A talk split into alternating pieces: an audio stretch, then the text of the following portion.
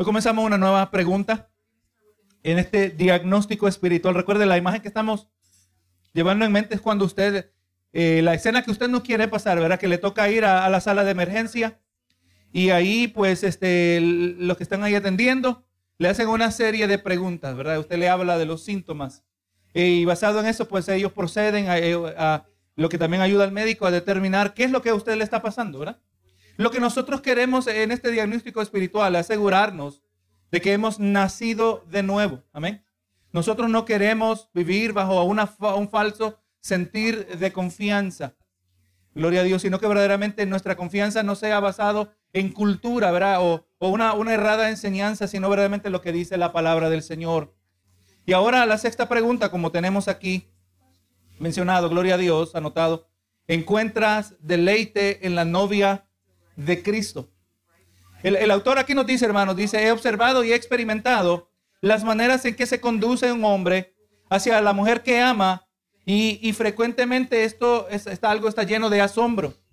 Con el fin de cumplir, vamos mirando, hermano, que con el fin de cumplir los requisitos establecidos por Labán, miramos en la Biblia, eh, para obtener el, la mano de su hija en matrimonio, el patriarca del Antiguo Testamento, hablando de, de Jacob, mire lo que nos dice Génesis 29, 20. Así sirvió Jacob por Raquel siete años y le parecieron como pocos días porque la amaba. Usted conoce la historia, ¿verdad? La historia deja saber que, que Labán, el padre de, de, de Raquel, Gloria a Dios le dijo que tenía que trabajar siete años por ella, ¿verdad? Y a él se le hicieron cortos. Los largos años, aún las largas distancias, son irrelevantes cuando un hombre se agrada cuando un hombre se encanta de una mujer. Pero ahora miramos que a una escala mayor, Jesús hizo una incomparable trayectoria desde el cielo y obró por más de 30 años por el deleite de sus ojos la iglesia. Amén. Cristo ama la iglesia, lo que hemos conocido, la Biblia nos deja saber la iglesia, eh, la novia como se nos presenta en Apocalipsis, capítulo 19. Gloria a Dios, Cristo ama a la iglesia. En Cristo vino por su iglesia. Nosotros somos a la iglesia de Jesucristo. Y cuando hablamos de nosotros, no se refiere a los que estamos dentro de este edificio, se refiere a los que verdaderamente hemos nacido de nuevo, aquellos cuya vida ha sido transformada, aquellos que hemos hecho ese arrepentimiento de nuestros pecados. Y lejos de imperfectos somos, ¿verdad? O mejor dicho, lejos de perfectos somos. Estamos, tenemos errores, tenemos fallas, tenemos pecado. Si el cristiano tiene pecado, nosotros no somos perfectos. el mismo apóstol Juan nos dijo, ¿verdad? Que si pecamos, abogado tenemos. El abogado lo utilizamos más frecuente de lo que quisiéramos admitir, ¿verdad? Pero aún así, encima de todo esto, somos la iglesia. Gloria a Jesús. Y, la iglesia de Jesucristo es valiosa. Y esta oportunidad de ser la iglesia está abierta a toda persona. Pero Juan 3:16 nos deja saber que, que de tal manera amó Dios al mundo, ¿verdad? Al mundo, a toda la humanidad. Vemos que el sacrificio de Jesucristo es eficaz para poder salvar a toda la humanidad, aunque no toda la humanidad será salva, porque no toda la humanidad quiere la salvación de Jesucristo. Vemos, hermanos, eh, la actitud del mundo, ¿verdad? Un mundo que quiere la paz. Cada persona quiere paz. La persona quiere paz externa, quiere paz interna. Pero el hecho que quieren la paz no quiere decir que buscan, están buscando al príncipe de paz. ¿Verdad? No quiere decir que es al príncipe de que paz que busca, sino que la realidad, hermano, es que muchas veces quieren todo menos el príncipe de paz. Aleluya. Pero no, hermano, vemos, hermano, que Cristo, amando la iglesia, y vamos mirando que esta relación aparece a lo largo del Nuevo Testamento, de la, de la relación entre Cristo y la iglesia, se hace un paralelo eh, entre la relación entre el esposo y la esposa, ¿verdad? En Efesios 5, en Efesios capítulo 5 y en el verso 25, mire, le dice, maridos, amad a vuestras mujeres, así como Cristo amó la iglesia. ¿verdad? Vemos ese paralelo que se toma algo inferior, que es algo especial, ver el amor entre el esposo y la esposa, es algo especial. Pero algo inferior se, se, usa para ilustrar algo superior, que el amor de Cristo, obviamente, el amor de Cristo por su iglesia es superior al, al amor de un esposo por su esposa. Y aquí nos está diciendo que el amor es de Cristo por su iglesia, que es el punto que estamos enfatizando. Es, aleluya, encuentra paralelo en el amor que tiene un hombre por su esposa. ¿Verdad? Dice, Cristo amó a la iglesia, dice el 25, y se entregó a sí mismo por ella. Cristo ama a la iglesia. Cristo valora a la iglesia por imperfectos que somos, por insignificantes que seamos de nuestra sociedad. Cristo, eh, esto es algo atesorado en el corazón de Dios, la iglesia. Cristo se entregó a sí mismo por ella para santificarla, así habiéndola purificado en el lavamiento de agua por la palabra. Ahí vemos las cualidades, ¿verdad? La purificó a fin de presentársela a sí mismo una iglesia gloriosa, que no tuviese mancha ni arruga ni cosa semejante, sino que fuese santa y sin mancha.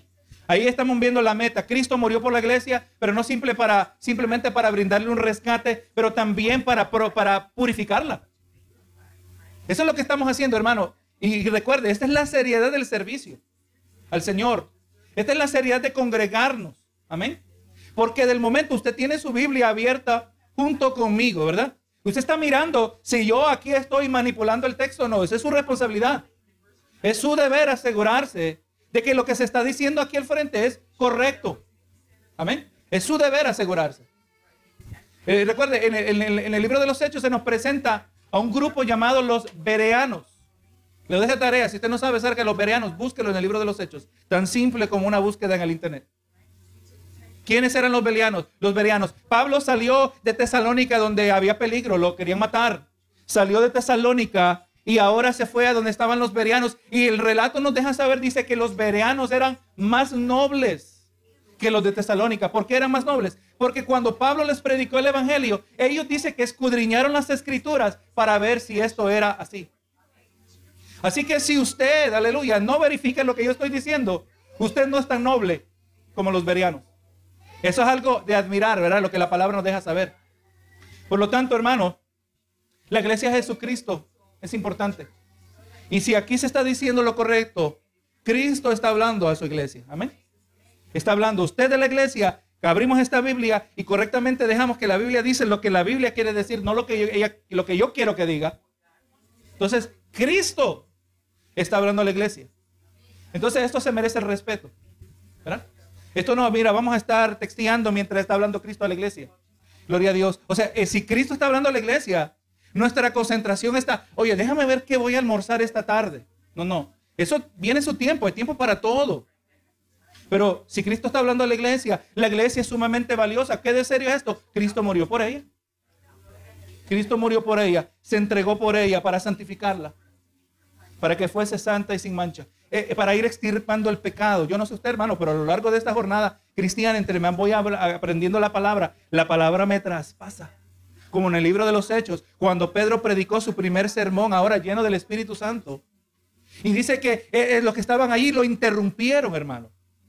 Lo interrumpieron y, dijeron, varones, ¿qué, haremos? Porque recibieron las acusaciones. Pedro no vino diciéndoles, mire, vengan, vengan a Cristo, Cristo les ama. No, les dijo, ustedes lo crucificaron. Ustedes son responsables y se compungieron, o sea, fueron hermanos traspasados por la verdad de la palabra. ¿Alguna vez usted ha sido traspasado? Gloria a Dios que hemos sido traspasados, hermano. Y doy gracias que todavía me sigue traspasando el Señor.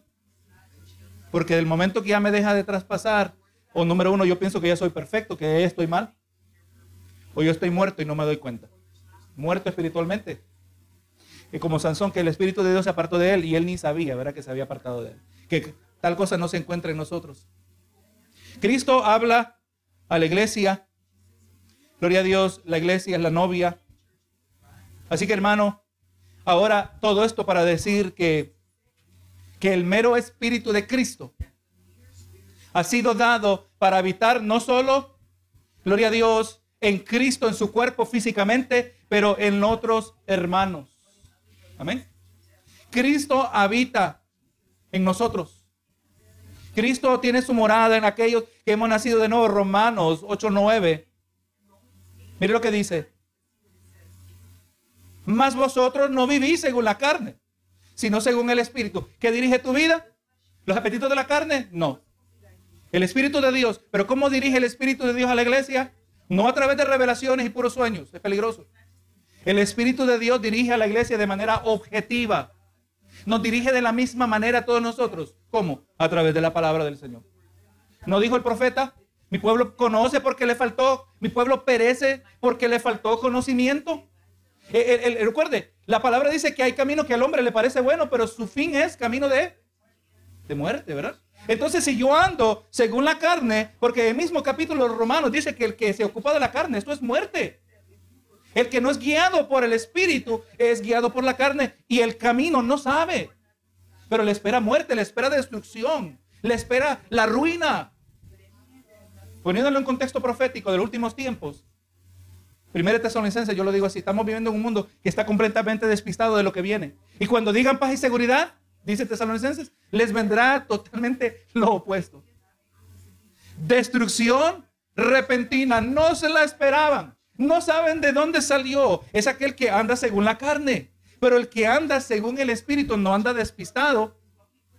Gloria a Dios que no andamos despistados. Usted andamos en alerta en estos días, ¿verdad? Cambios dramáticos. Y estos no son simplemente cambios sociales. Hermanos, son cambios espirituales también. Principalmente lo son. Pero dice, vosotros no se vivís según la carne, según el Espíritu, sino según el Espíritu. Si es que el Espíritu de Dios mora en vosotros. ¿verdad? Si usted ha nacido de nuevo, como le dijo Jesús a Nicodemo en Juan capítulo 3, si tú has nacido de nuevo, el Espíritu de Dios mora en nosotros. Si el Espíritu de Dios no mora en su vida hoy, ore al Señor que tenga misericordia. Señor, ten misericordia de mí. Usted no puede forzar. No importa cuánto usted se humille, no importa cuánto usted eh, diga lo correcto. Usted no puede forzar a Dios. Si Dios no hace nada, no hay esperanza para ninguno de nosotros. Señor, atráeme a ti, Juan 8:44. Nadie puede venir a mí, dijo Jesús, si el Padre que me envió no le trajere. Tráeme, Señor, tráeme. Esa debe ser la oración. Tráeme a ti, pero no estamos hablando simplemente tráeme a la iglesia. Estamos hablando de atraer su corazón. Solo Dios puede hacer eso. Si es que el Espíritu de Dios mora en vosotros y si alguno no tiene el Espíritu de Cristo, vamos viendo que esto que el Espíritu de Dios y el Espíritu de Cristo es, se está hablando de la misma cosa. Amén. Porque dice, si es que el Espíritu de Dios mora en vosotros y si alguno no tiene el Espíritu de Cristo, que es decir lo mismo. Si alguno no tiene el Espíritu de Dios, no es de él.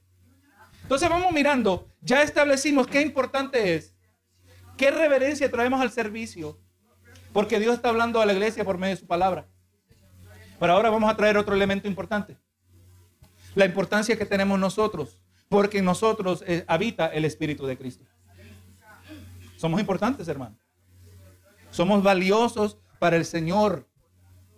Obviamente, entonces, como Cristo, eh, el hombre o mujer quien le ha dado el Espíritu de Dios a María, lo que Cristo ama y murió por, su iglesia, su novia. Así que, hermano, Cristo ama la iglesia. Cristo vive en la iglesia. Recuerde, la iglesia no es el edificio, la iglesia somos nosotros. Nosotros podemos ser iglesia fuera de este edificio. Nos encontramos en un árbol allá buscando la sombra y ahí estamos adorando al Señor y ahí está el Señor siendo glorificado. Ahí está la iglesia de Jesucristo. Amén. Ahí está el cuerpo de Cristo y ahí está Cristo habitando en esos creyentes. Por lo tanto, esos creyentes son importantes. Y si Cristo ama su iglesia, nosotros debemos amar su iglesia. Amén. Esto vamos, vaya mirando, hermano, que aunque este es un asunto espiritual, tiene lógica. El ser cristiano no quiere decir que dejamos el cerebro ahí en la puerta. Un predicador decía, cuando llegues a la iglesia, quítate el sombrero, pero no te quites el cerebro. ¿Verdad que sí? Aquí, hermano, yo, le digo que hay momentos que aquí el, el, cerebro nuestro nos sale echando humo, ¿verdad que sí? Porque hay tanto que pensar. Pero así que así crecemos. Así crecemos cuando somos, eh, cuando somos retados a pensar en cosas que no pensamos. La gente de hoy, hermano, piensa en cosas tan triviales, tan pasaderas. Oye, ahí le viste que le tomaron unas nuevas fotos a tal cantante. ¿Viste las nuevas fotos? Oye, ¿cómo estuvo la telenovela? Te perdiste la serie nueva que salió en Netflix. Eso es lo que habla el mundo, con razón. Andan despistados. Nunca meditan en lo que tiene que ver con lo que es verdad, con lo que es real y verdadero. Lo dijo Jesús. Así que hermano, por lo tanto, una de las mejores maneras para determinar si pertenecemos a Cristo se encuentra en saber si nos deleitamos eh, eh, en, su deleite, en el deleite de Él. Si nos deleitamos en lo que Él se deleita, la gente que compone su iglesia. Mire, miremos cómo lo puso el apóstol Juan. Primera de Juan 3:14. Y a veces yo sé que vamos algo rápido con las citas, pero apunte las citas, hermano. Y apunte quizás una notita relacionada al punto que estamos queriendo hablar. Primera de Juan 3:14 de nosotros sabemos que hemos pasado de muerte a vida. Estamos hablando de nacer de nuevo, otra, otra manera de expresar, gloria a Dios, lo que el nuevo nacimiento. Eh, eh, la palabra dice que nosotros antes estábamos muertos en delitos y pecados. Un muerto no puede responder, ¿verdad? Muerto no puede responder. Gloria a Dios. Dice, nosotros sabemos que hemos pasado de muerte a vida en que amamos a los hermanos. En este verso, ahí el punto de partida de, esta siguiente pregunta, ¿verdad? ¿Encuentras deleite en la novia de Cristo? En esto sabemos que hemos pasado de muerte a vida, en que amamos a los hermanos. Hermanos, yo amo a todos mis hermanos cibernéticos, porque como yo no voy a la iglesia, todo por internet. Yo los amo, no los conozco, no conozco ninguno, pero los amo a todos. No, no, no, hermano, eso no funciona así. Hermano, eh, eh, amigo, le invito a la iglesia. No, si yo soy de Cristo. Lo que pasa es que yo no necesito congregarme. Yo todo lo que tengo, yo, yo, lo, yo lo veo en internet. Yo no necesito ir a la iglesia. Me le voy a decir que cuando alguien le dice eso y dice que es cristiano, le está diciendo en unas cortas palabras cuán ignorante es de la palabra de Dios. La ignorancia tiene un grande precio, ¿verdad? El pueblo perece porque le faltó conocimiento. En esto sabemos, mire, mire aquí no dice, en esto sabemos que hemos pasado de muerte a vida porque has tenido grandes encuentros espirituales con Dios. No dice eso, ¿verdad? Si fuéramos nosotros, quizás esas fueran las categorías de espiritualidad. Aquel que tiene las grandes revelaciones del cielo. O oh, en esto sabemos que hemos pasado de muerte a vida porque hemos subido al cielo en el espíritu. Porque el Señor nos da sueños. Porque vemos las expresiones de, los dones del espíritu. No dice eso, hermano. Nos dice algo sumamente práctico. Algo sumamente cotidiano. Algo con lo cual todos nosotros nos podemos identificar. En que amamos a los hermanos. Entonces ahora en nuestro corazón estamos mirando a nuestro alrededor, a los que nos rodean, los que son parte de esta congregación. Y nos vamos preguntando, ¿yo amo a mis hermanos? Si yo he nacido de nuevo y el Espíritu de Cristo mora en mí, y lo mismo ocurrido en mi hermano, mi hermana en Cristo, yo naturalmente debo sentir un amor, no una indiferencia. Y en el proceso también vamos mirando todo aquel que se va acercando, porque potencialmente vamos a descubrir o que ya son del cuerpo de Cristo o que eventualmente van a ser el cuerpo de Cristo, ¿verdad? Hay que mostrar ese amor a toda persona. amo. En esto yo sé. No, es que a mí qué me importa, ni sé, ese hermano lleva años en la iglesia y ni sé cómo se llama. Y mire, y ahora vemos, sabemos que hemos pasado de muerte a vida en que amamos a los hermanos. Ahora mire al otro lado. El que no ama a su hermano permanece en muerte. Esto está fuerte, hermano. El que no ama a su hermano no ha nacido de nuevo. El que no ama a su hermano no es salvo. O sea, si yo amo a la iglesia porque Cristo me ama a mí y mora en mí, yo voy a amar a mis hermanos. Y si no amo a mis hermanos, esto me debe servir de alarma. Así como cuando va a la sala de emergencia y le dicen, tienen la presión a 200. Nos debe alarmar, ¿verdad que sí? Hay algo gravemente serio. Tienes elevado el azúcar. Hay algo serio que está mal aquí. Gloria a Jesús. Así que yo le dejo de tarea eh, y en oración usted va a presentar este verso. Señor, muéstrame ¿Dónde yo estoy? ¿O te acuerdas el otro día que fuiste indiferente tu hermano? Hay que pedirle perdón a Dios.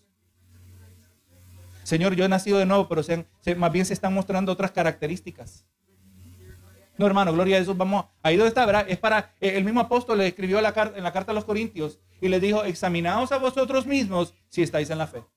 Aquí estamos dándole las herramientas. O estamos resaltando lo que la palabra ya dice, porque si usted lee su Biblia, usted tiene estas herramientas. Aquí estamos participando de las herramientas donde, gloria a Dios, nos vamos dando cuenta acerca de nuestra condición espiritual. Las palabras del rey David en el Antiguo Testamento nos brindan una bella descripción de esta clase de amor que nos es reflejado en el Nuevo Testamento. El, que el pueblo de Dios deben tener los unos por los otros. Mira lo que dice el Salmo 16, verso 3. Dice, para los santos que están en la tierra, para los íntegros es toda mi complacencia. El salmista, el rey David, aquí nos está diciendo, hermano, ¿dónde se complace él? ¿De quién se complace él? Lo vuelvo a leer. Para los santos que están en la tierra, para los íntegros, es el mismo grupo.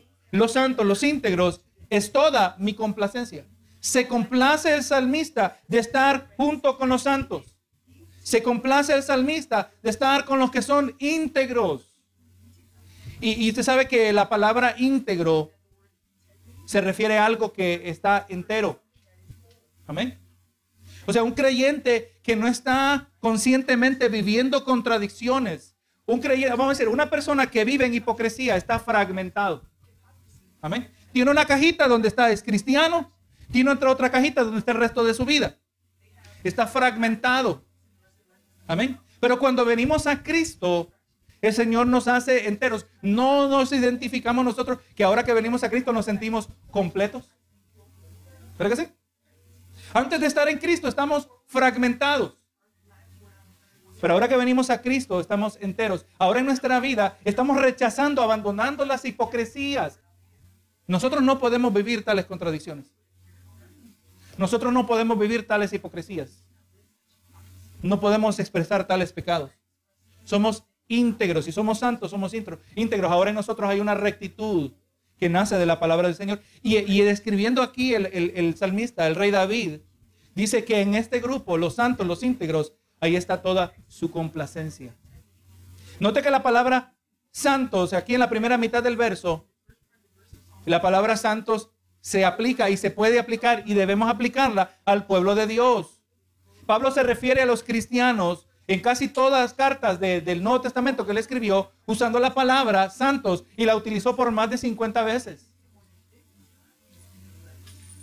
Tenemos que recobrar el significado de la palabra santo, por cuanto la iglesia histórica, la iglesia, mejor dicho, tradicional, ha redefinido esta palabra de una manera que nosotros no, quizás no la queremos aplicarnos a nosotros mismos.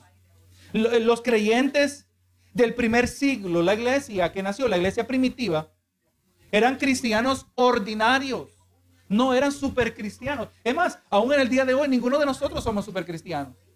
Eran cristianos ordinarios, pero no nominales. Nominales se refiere solo de nombre. ¿Y de qué religión tú eres? Católico. ¿Y cuándo fue la última vez que fuiste a la iglesia? Eh, años atrás. Es que nací en un lugar católico, por definición soy católico. Eso es nominal, porque en sí no lo practica, ¿verdad? Estamos hablando cristianos verdaderos, pero eran ordinarios, eran comunes y corrientes. Eran sinceros seguidores de Jesucristo, manifestando los frutos del Espíritu, como encontramos en Galatas 5, versos 22 y 23. El fruto del Espíritu. Lejos de ser perfectos, algunos de ellos eh, que él llamó santos, estaban luchando, hermano, aún con problemas escandalosos con el pecado, como lo vemos en la iglesia de Corinto. Es sorprendente, hermano, que en la iglesia de Corinto, que habían divisiones por la, la carnalidad, la inmadurez de muchos de ellos, eh, pero habían, los dones espirituales, hablaban en lenguas. Y es donde vemos que el apóstol Pablo trae un orden de cómo se deben operar los dones espirituales, pero jamás les dijo que los dones no eran de Dios. Vemos que jamás les dijo que las lenguas no eran de Dios, sino que se les dijo que cuando el Espíritu se manifestaba tenía que ser decentemente y en orden. O sea, que interesante que no les dijo, no les dijo como se le dijo a la iglesia en Gálatas. En Gálatas había una desviación severa y grande porque ellos habiendo conocido el Evangelio, siendo gentiles, no habiendo sido judíos en su crianza, ellos, hermano, Ahora vinieron unos llamados los judaizantes que habían mezclado la religión del judaísmo con el cristianismo y le estaban diciendo a estos gentiles que nunca habían observado tal religión que para ser cristianos, que para ser salvos, tenían que seguir la ley de los judíos. Y ahora Pablo les dice a los hermanos en Galacia, a ellos sí les dice, me temo que he trabajado en vano con ustedes. Eso está fuerte, hermano.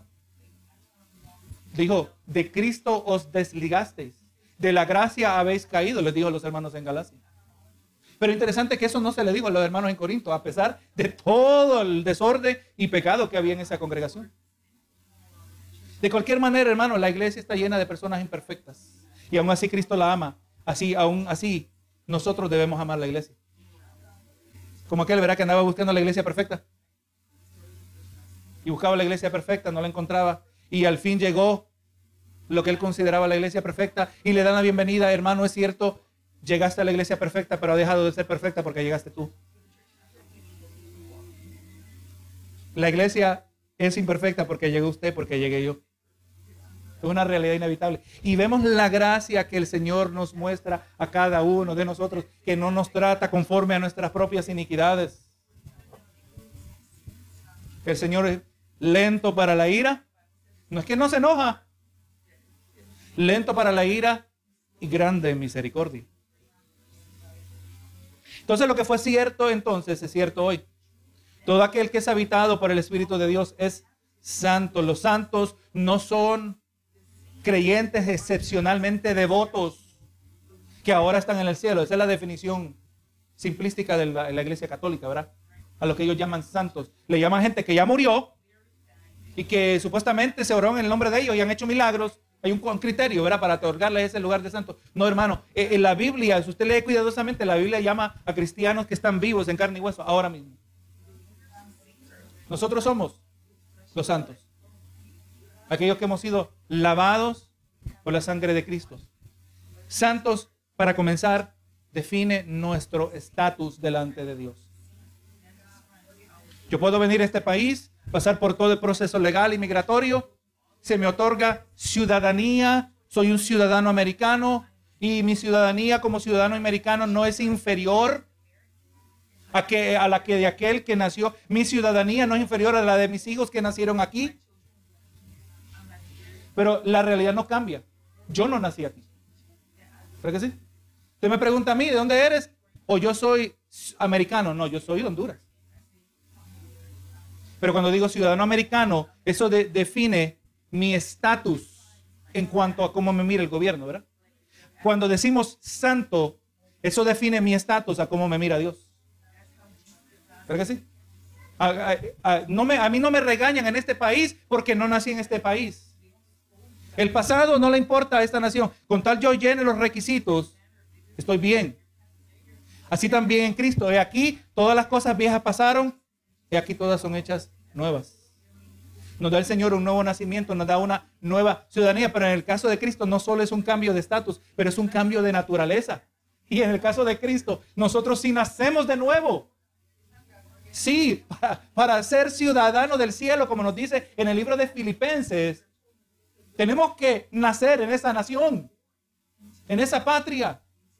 Y es eso lo que estamos queriendo hacer en esta mañana, eh, como hemos estado haciendo, como lo que hemos estado haciendo cada vez que nos reunimos, de que nos aseguremos que nosotros hemos nacido formando parte de esta patria. Así que no son los santos, no son aquellos que murieron y están en el cielo. Mí son personas que creen y viven en la palabra de Dios cada día, la clase de gente que David llamó los santos que están en la tierra. ¿Alguna pregunta, algún comentario? Este debe ser un tema que nos debe apasionar a nosotros. Amén. Porque apasiona a Cristo. Amén. Apasiona a Cristo. Su novia, usted mire la, la esplendorosa descripción de su novia, los santos, como es descrita en Apocalipsis 19. Eh, eh, en muchas maneras lo más cercano que nos podemos acercar es la escena en la, boda, ¿verdad? En una boda eh, que hemos participado aquí en la tierra, cuando viene la novia, todos los ojos están sobre la novia, ¿verdad que sí? Ninguno de los ojos está sobre el novio. El novio se convierte más bien en un accesorio en ocasiones. La mujer llega y tiene, todo está diseñado, ¿verdad? Para captivar la atención. Así también es lo que se nos presenta en el libro de Apocalipsis. Cristo está apasionado por la iglesia. Nosotros debemos estar apasionados por la iglesia de Jesucristo. El deleite de David estaba en esa clase de gente. lo buscaba y encontraba deleite en su compañía porque ellos amaban a Dios también. Qué lindo con el trabajo, qué lindo con el vecindario, qué lindo cuando usted anda en la calle y usted descubre que esa persona que usted acaba de conocer aman a Cristo. Aquel que ama a Cristo genuinamente. Y como yo amo a Cristo, ya ese se ha convertido en un tremendo amigo. Yo en el trabajo miro que este ama a Cristo. Yo ya no tengo casi conexión con los otros en comparación a este que ha nacido de nuevo. Este hermano, esta hermana que oran al Señor, que, que quieren vivir en santidad que son imperfectos igual que yo, que son depósitos de la gracia, el favor inmerecido de Dios igual que yo. Y cuando se empieza a hablar de Cristo, cuando se habla de su evangelio, la pasión es, es imposible de contenerla, de esconderla. Así que el deleite de David estaba en esa clase de gente. El deleitarse en el pueblo de Cristo es parte normal y saludable del cristianismo. Entonces ahí verá, por eso surge otra vez la pregunta. ¿Encuentras deleite en la novia de Cristo? Ah, se reunieron los hermanos. Yo no quiero estar ahí, no tengo ganas de ir a la iglesia. Esa es la pregunta que nos vamos haciendo, ¿verdad? ¿Encuentras placer en aquellos que le brindan placer a Él? En cierto sentido, la pregunta se refiere a encontrar deleite en la iglesia por entero no necesariamente o no específicamente en cada cristiano en particular. Porque después de todo, la iglesia, la novia de Cristo es la iglesia, no los cristianos individuales. La novia, del Cordero, como aparece, aparece, la boda del Cordero, como aparece en Apocalipsis 19, es un evento con todos los creyentes de manera colectiva, no con cada creyente individualmente. La verdad de las escrituras es mejor expresada cuando una congregación confiesa, nosotros somos la novia de Cristo, en vez de encontrar a un cristiano solitario diciendo, yo soy la novia de Cristo.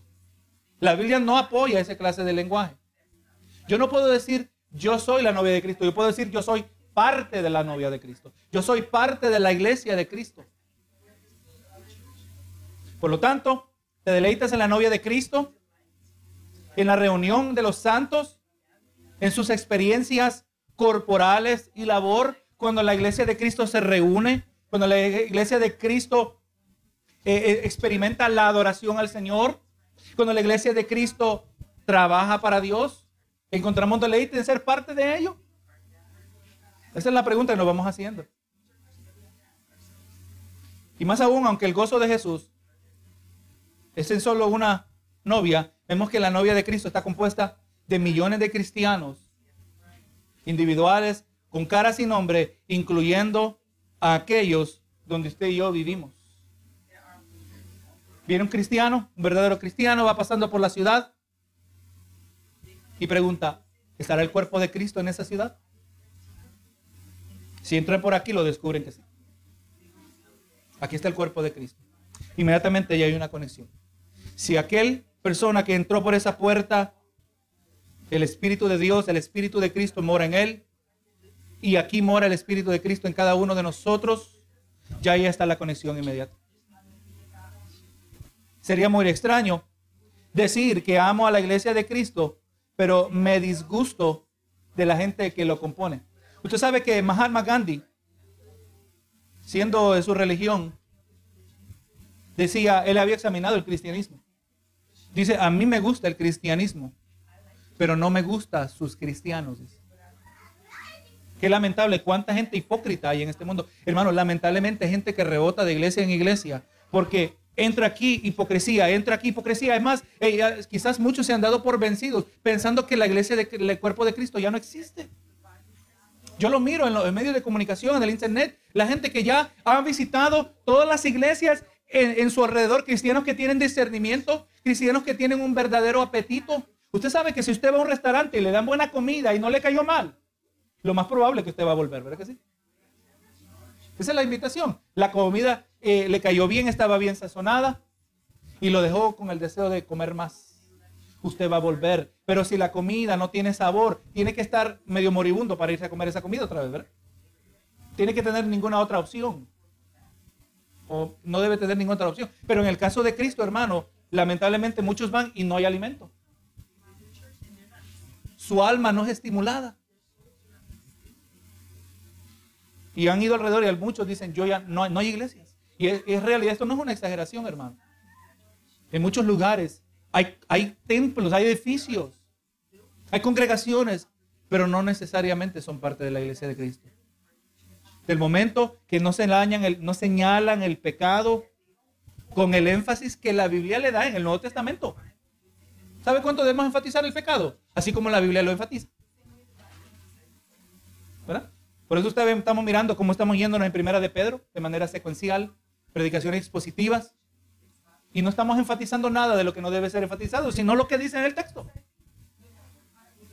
No vamos a buscar, no como en el buffet, en el Golden Corral, que usted come lo que usted quiera, le echa más de lo que le gusta y menos de lo que usted no le gusta. Si yo voy al Golden Corral, yo no voy a llenar mi plato de ensalada. No me gusta la ensalada. No quiere decir que es pecado comer ensalada tampoco. Pero conforme al gusto, hay unos que solo comen pura carne. Lo que les gusta. Pero en el Evangelio no podemos hacer así. Hay que recibirlo todo. Así que hermano, no podemos tener esa actitud donde supuestamente amamos la iglesia de Cristo, pero nos disgusta la gente que la compone. Esa no es la actitud, pero esa es lamentablemente la actitud de algunos hacia la iglesia y sus miembros. Así que en otras palabras, el deleitarse en los santos que están en la tierra significa encontrar, mire cómo se define aquí, encontrar un gozo irresistible en la presencia y ministerio de la gente de Cristo, tanto como congregación, tanto como los individuos. ¿Esto lo describe a usted? Ahora continuamos un subpunto de esta pregunta. ¿Te deleitas en ella de buena gana? Un deleite como el de David, otra vez, como él lo dijo, ¿verdad? En los santos que están en la tierra. ¿Dónde están los santos? En la tierra, no en el, no exclusivamente en el cielo, no solo en el cielo. Los santos que están en la tierra son los que nos brindan el deleite a nosotros que somos de parte del pueblo de Cristo. Este deleite es un deleite dado por Dios, derramado en el alma desde el cielo, y este no es el producto de nuestro esfuerzo y determinación. Yo voy a amar a los hermanos a la fuerza. Eso no puede ser así. No, hermano, así debe ser nuestra oración. Señor, pon en mí amor por los hermanos. Es yo, yo le puedo decir en el día de hoy, yo podido, quizás uno duda de muchas cosas a lo largo de su vida cristiana. Yo igual que usted. Pero algo que a mí me ha sorprendido, que nunca he dudado, ha sido el llamado. Pero el llamado pastoral no fue porque alguien me vino de parte de Dios profetizando, no fue por eso. El llamado pastoral no fue porque tuve un sueño. El llamado pastoral no fue porque muchos líderes espirituales vieron ciertas cualidades y despertaron en mí el deseo, no. El llamado pastoral lo descubrí por el amor que sentía por los hermanos, por la carga que sentía por cada uno de los hermanos. Y la carga solo ha sido amplificada. En aquel entonces yo no sabía esa carga, qué es lo que, a dónde me iba a dirigir. Aleluya, pero ahora, gloria a Dios, entiendo. Y ese amor, como es un amor que viene de parte de Dios, por cuanto no mengua, yo no cuestiono el llamado. Y aquí estamos por la gloria del Señor, pero no es por mi propio esfuerzo o determinación, pero lo que sí le puedo decir que a lo largo de los años he orado antes de pastorear y ahora pastoreando, Señor, dame más amor por mis hermanos. Y no solo yo, pero usted también tiene que orar de la misma manera. Recuerde, lo miramos en primera de Juan el que no ama a su hermano está muerto, ¿verdad? Por lo tanto, Señor, despierta en mí esa cualidad, ese amor, no indiferencia. Oh Señor, y cuando usted ama a su hermano, usted no, no piense que ahora que usted ama a su hermano, inmediatamente esto quiere decir que, Señor, como ha llenado mi corazón de amor, del momento que miro a mi hermano, mi hermana, eh, me viene una sonrisa de oreja a oreja y no me la puedo contener, que eso es parte de ello, indudablemente. Pero muchas veces el amor por el hermano es aquello que vence, remueve el obstáculo de la indiferencia que se encuentra en mi corazón. Y ahora de repente se me han abierto los ojos acerca de las necesidades espirituales y físicas de mis hermanos. Señor, el otro día vi a mi hermana cabibaja. Voy a orar especialmente por mi hermana esta semana. Ese, ese es el amor. No simplemente un amor emocional, pero no, hermano, un amor, como lo dice Pablo, un amor entrañable desde lo más profundo de nuestro ser. Siempre ilustro eso de esta manera. Alguien que usted no ha visto hace mucho tiempo. Alguien que usted ama. Y cuando lo encuentra, sea en el aeropuerto, sea en la, en la parada del bus, usted lo abraza y lo aprieta y lo aprieta y usted siente que eso no es suficiente para expresar lo que usted siente por ellos. No es, no, no puede salirse. Haga, entre más lo aprieto, siento que es lo que mejor que puedo hacer, pero no es suficiente. Ese es amor entrañable, hermano que viene desde lo más profundo de nuestro ser. Ese es el amor que debe haber por nuestros hermanos. Ese es el amor que Cristo tiene por la iglesia. Ese es lo que los miembros de la iglesia deben tener por los miembros de la iglesia. Pero yo no lo puedo producir por esfuerzo o determinación. No, quiere no requiere agarrarse del pelo, alarse el pelo y, y resignarse. Yo voy a deleitarme en esta gente.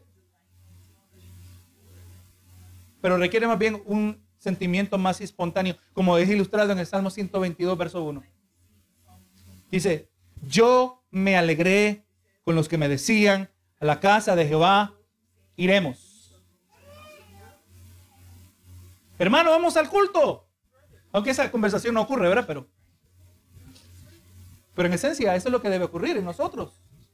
Ya me estoy alegrando, ya me voy a, eh, ya me voy a ver con mi hermano en Cristo Jesús. Ya me voy a ver con los santos de la tierra. Ya vamos a, estamos preparándonos para adorar al Señor.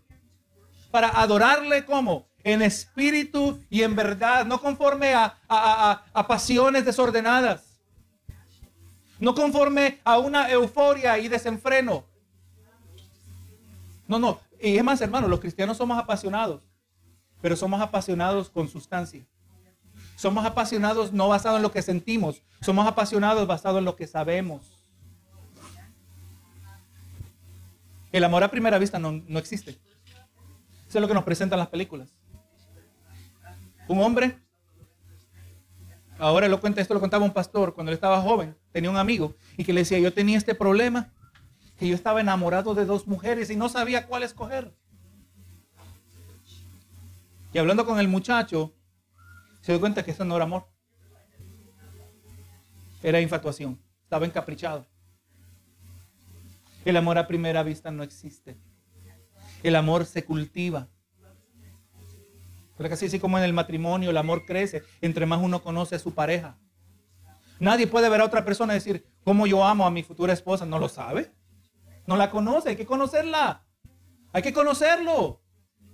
Así también cuando vamos conociendo a Cristo, no basado en escalofríos, o experiencia sobrenatural, no. Cuando lo vamos conociendo a través de su palabra. ¿Cómo es importante su palabra? Mire que este libro no es un libro delgadito.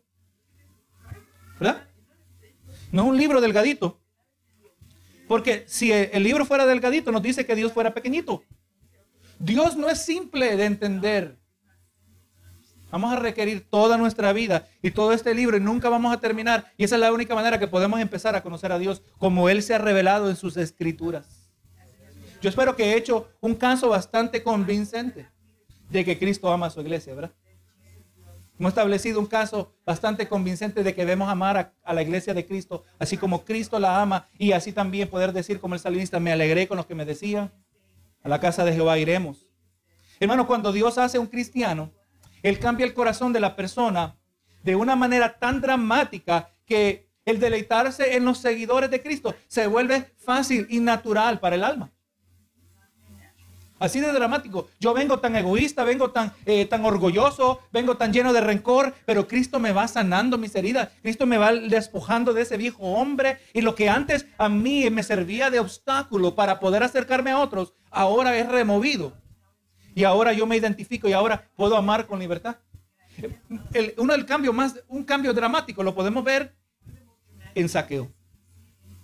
Saqueo era odiado por varias razones. Era un aquel que colectaba impuestos, ¿verdad? Pero lo odiaban no solo porque colectaba impuestos, pero porque también siendo judío, él se contaminaba. Amén. En tener eh, una relación con los paganos romanos. Él era marginado, por eso usted ve a Cristo ilustrando, y no sé, es posible que si estaba tenía en mente a, a Saqueo, diciendo, ¿quién era aquel que, que, va a ser justificado primero? El fariseo que entraba en la sinagoga diciendo, gracias Señor, que yo no soy como estos publicanos, los que colectaban impuestos. Yo oro, yo lo otro, yo lo otro. O aquel que se paraba en la orilla, fuera del templo, porque no tenía la habilidad de entrar. porque estaba contaminado ceremonialmente y decía, haz, ten misericordia de mí, haz propicio de mí, pecador. Y Jesús dijo que el publicano iba a salir justificado antes que el fariseo, el religioso. Y el publicano que era saqueo, no solo por su contacto, su relación con el imperio romano, pero también el ser colector de impuestos, le daba autoridad o, le, le facilitaba a él cobrar de más y él quedarse con lo extra. Él era opresivo sobre sus compatriotas, ¿verdad? Y ahora Saqueo en su necesidad se trepó en ese árbol. Y Cristo, no me sorprendería que Cristo vino por Saqueo a ese lugar. Rodeado de la multitud, dijo, yo voy a cenar con Saqueo, bájate. Y el hombre corrió, eso es algo que en la cultura del Medio Oriente, eh, un hombre de respeto no corre. Pero él corrió. Y Cristo, solo podemos imaginar la conversación que tuvo con él. Y ahora Saqueo salió cambiado. ¿Y qué estaba diciendo? Que le iba a reponer, ¿verdad? Iba a reponer todo lo que él había robado. Verdaderamente, la salvación ha llegado a esta casa, dijo Jesucristo. El cambio es tan dramático. Los obstáculos que impedían la comunión son removidos. Eso es lo que hace el Espíritu de Dios. Aquel que era ajeno, aquel que era de las afueras, ahora era parte de la iglesia, hablando de saqueo. De la misma manera que nos deleitamos cuando se pone el sol o cuando disfrutamos una comida sabrosa, así debemos nosotros deleitarnos en la compañía de nuestros hermanos. Algo hace falta cuando una persona participa en una iglesia de manera eh, siendo impulsado simplemente por el deber. Puede ser que participa en la iglesia por el entrenamiento que recibió de sus padres. Así fue criado, ¿verdad? O las expectativas de la familia, o quizás hábitos de largo plazo, o el peso de la conciencia. Usted sabe que hay gente que aparece en la iglesia cuando se acercan los días festivos, cuando se acercan las navidades o, cuando se acerca la, la Pascua. Aparecen dos veces al año por deber, por, por costumbre, por conciencia. Pero no son las compulsiones dominantes de los que son semejantes a Cristo, que se levantan en el día del Señor y reunirse con los que son de Cristo. O sea, no, esas no son las razones que nosotros nos van a impulsar para venir a la iglesia. Si nosotros somos semejantes a Cristo, nosotros vamos a venir a la iglesia porque amamos a Cristo y porque amamos la iglesia. Entonces ahí usted con esto va saliendo, con esa pregunta va saliendo de este lugar preguntándose eh, qué clase de amor usted tiene por la iglesia de Jesucristo, ¿verdad?